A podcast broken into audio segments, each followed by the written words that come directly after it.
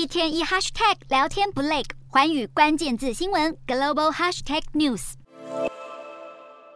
随着乌俄局势演变与美中两国竞争加剧，新的国际秩序正在形成。根据南韩智库世宗研究所的报告，中国今后可能会与俄罗斯、北韩以及伊朗等友邦展开新的军事安全合作。尤其北韩的战略价值不断提升，有可能会打破过去惯例，第一次参加由俄中主导的多国联合军演，进一步巩固朝鲜半岛的军事安全防线。北韩近日通过一项重大核武政策，强调国家在遭受入侵或判断即将遭受攻击的情况下，能够动用核武。根据日经新闻分析，如果比对日本防卫省与南韩军队过去几年的报告，会发现，在二零一七年之前，北韩只发射了抛物线状的正常轨迹飞弹，而且注入燃料还需要相当长的时间。然而，从二零一九年以后，北韩至少有百分之四十的弹道飞弹是在难以拦截的变轨轨道上飞行，显见平壤当局近年的飞弹技术开发颇有进展。面对以美日与南韩拉开的压制阵线，平壤当局目前看来也并不畏惧硬碰硬。